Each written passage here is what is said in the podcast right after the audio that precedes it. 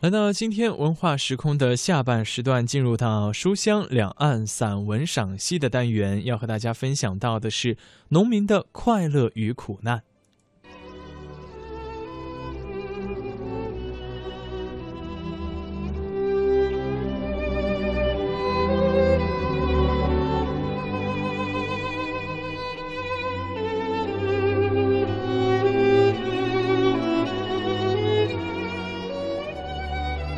太阳下山了，该赶路回家了。农民悄悄背出去的东西，又悄悄背回来。妻儿老小怨声唏嘘，他们本指望他能换回一些钱，还清年初孩子上学短欠的学费。农民坐在后炕，身体略向一边前倾。那边的膝盖斜支着他握烟袋锅的手，烟袋锅在他面前升起一缕灰白色的烟柱。小儿子四海注意的盯着父亲，父亲脸上是一道又一道永不消逝的皱纹。在农民刚进家门时。那些皱纹轻快地向上弯曲了一下，他坐到炕上，喷出第一口烟雾，皱纹就耷了下去了。四海想起白天上图画课，那个蹦蹦哒哒、走路垫着前脚掌的男教师说：“画人快乐的表情，就把人物脸部的东西往上画成弯曲的。”那个老师说。人不笑才叫怪呢，不想笑也得笑。这位集音体美语文算术的教学于一身的民办教师，每上一种课，就告诉孩子们一个诀窍。四海想，记住这些诀窍，过一两年，我也能当上这个民办教师。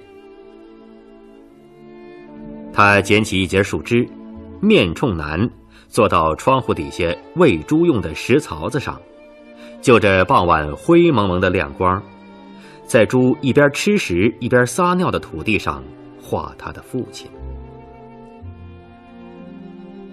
他先画一个基本对称的多边形，停顿了一会儿，把眼睛画到了脑门上，而脑门以上不准备再画毛发。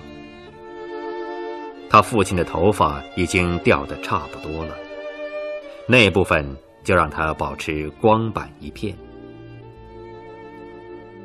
父亲是国字脸，颧骨、下巴瘦骨嶙峋，棱棱角角撑起那些长着胡茬的皮。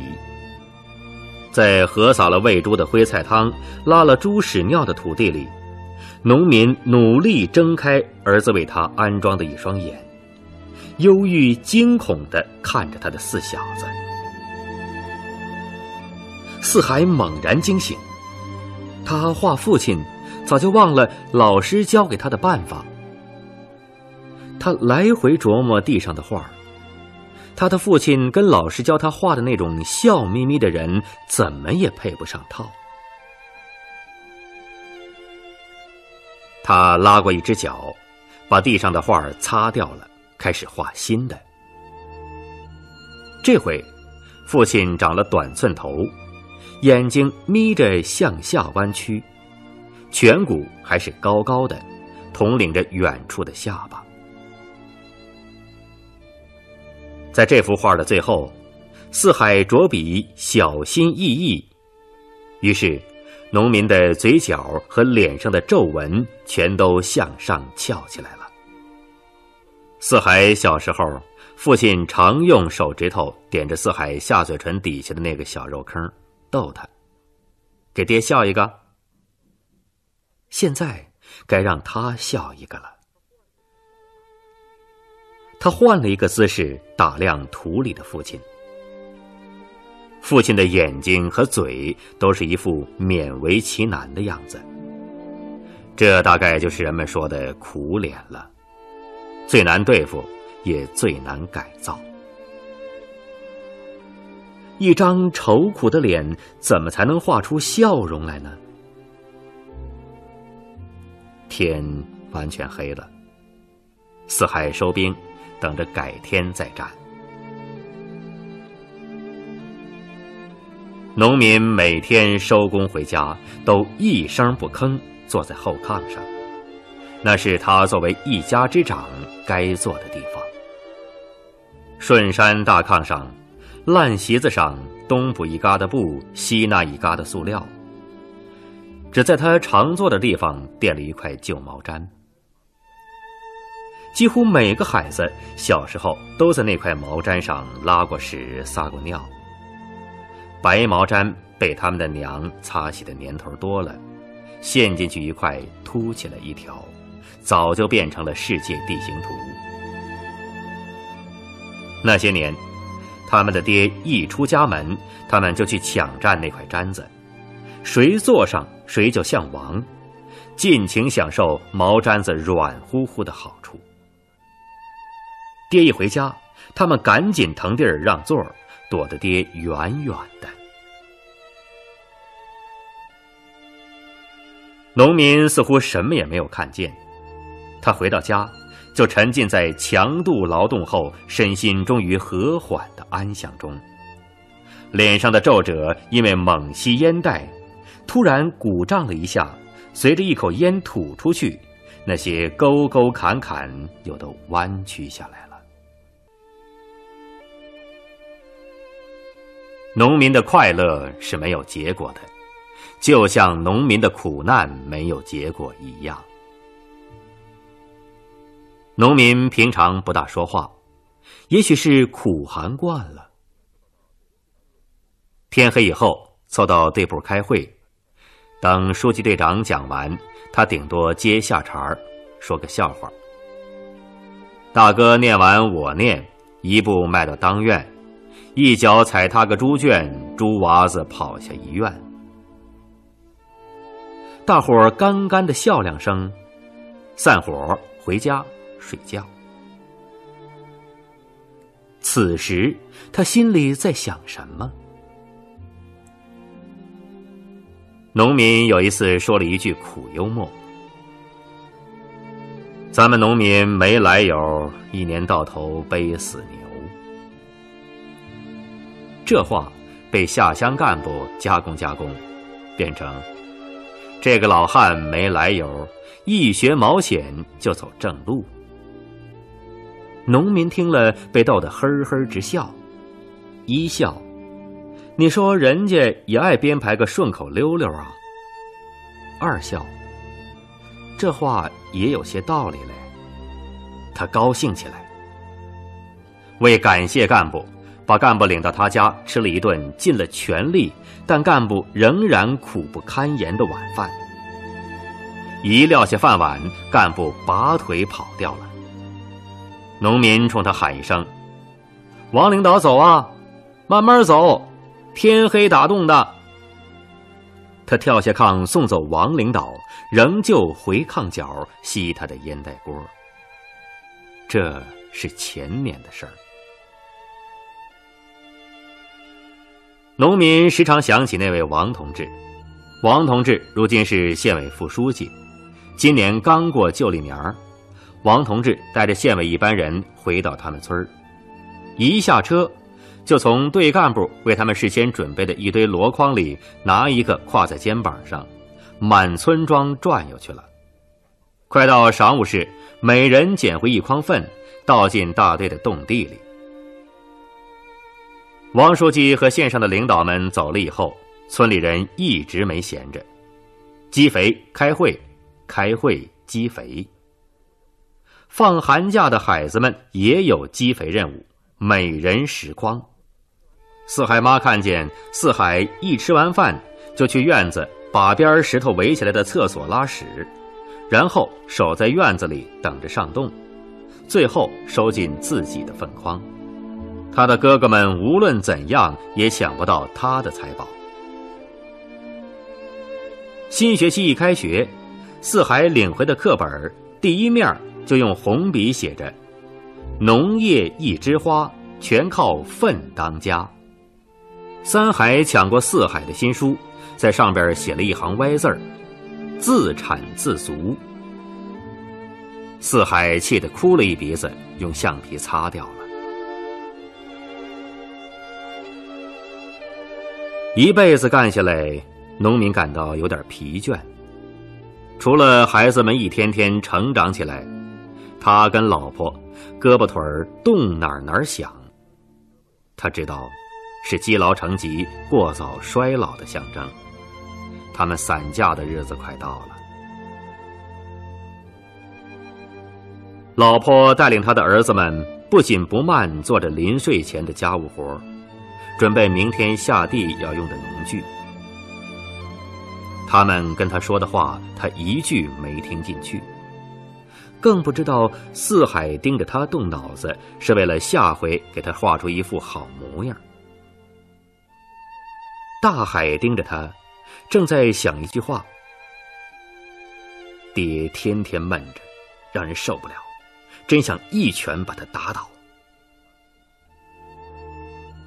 当初，儿子们打架打得难解难分，他走过去，从一群孩子里挑出大海，不容分辨，拎起大海朝门口一甩手，大海在门外打着轱辘往土坡下滚。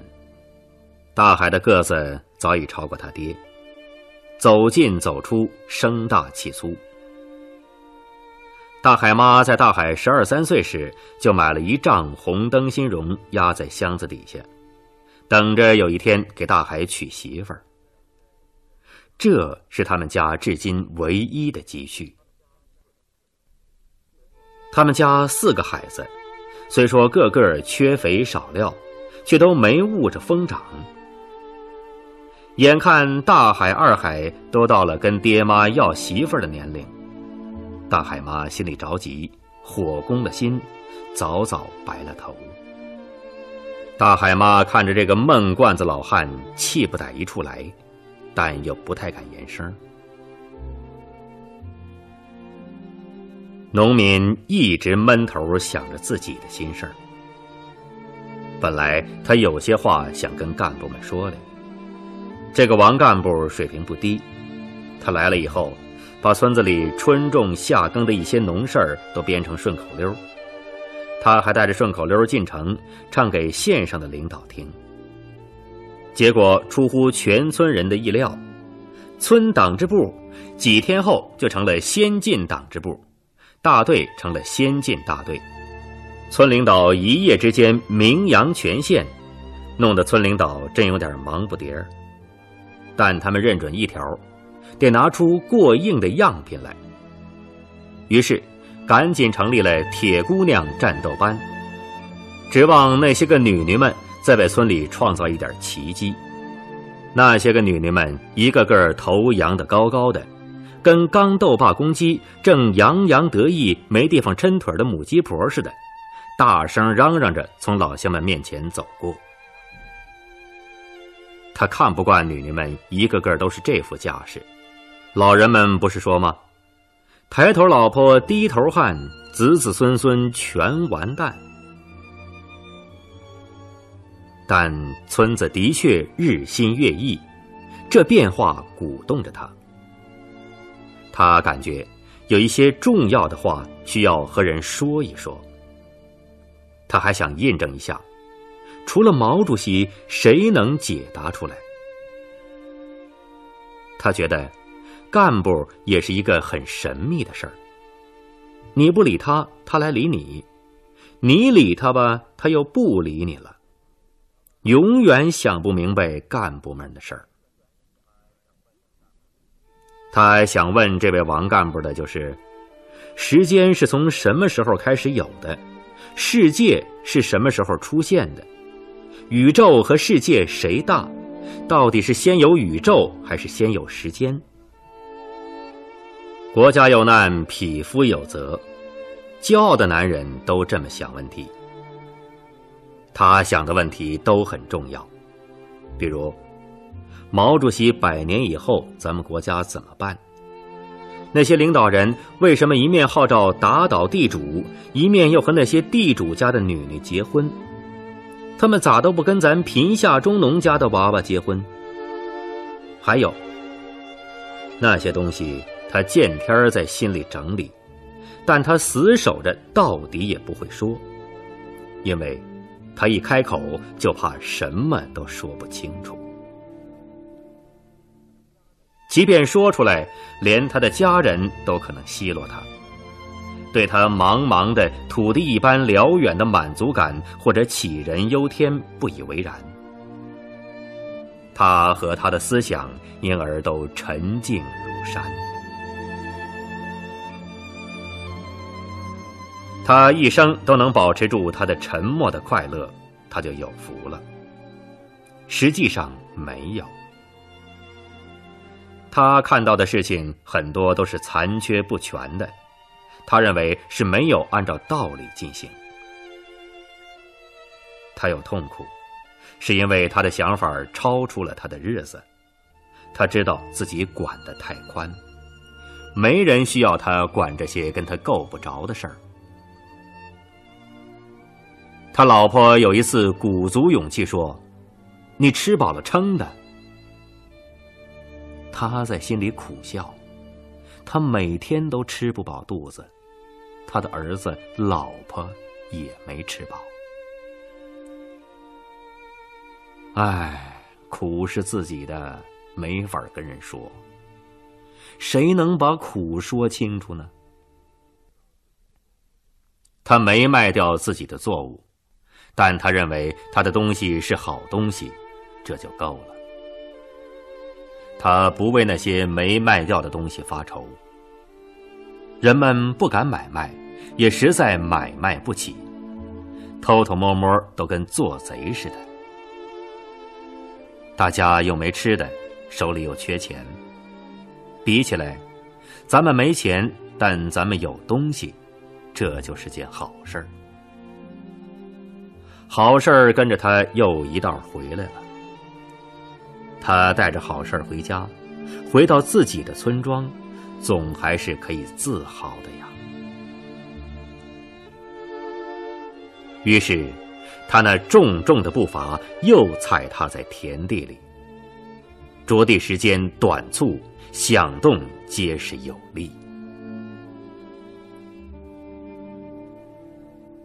他坐在那里，闷不出声的笑起来。这一笑，把脸上层层叠叠的皱纹卷担着一起向上翘起来。但过了一会儿，笑容就没有了。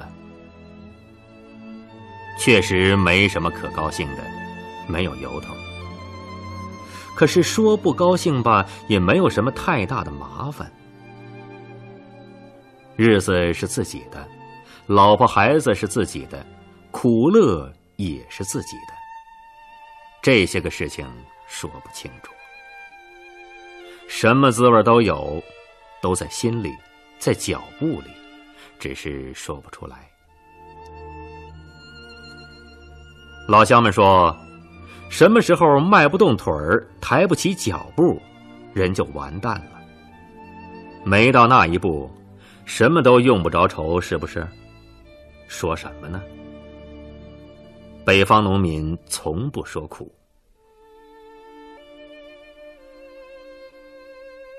四海跟着他哥哥们疯长，再也没有想张罗一下去画他的父亲。”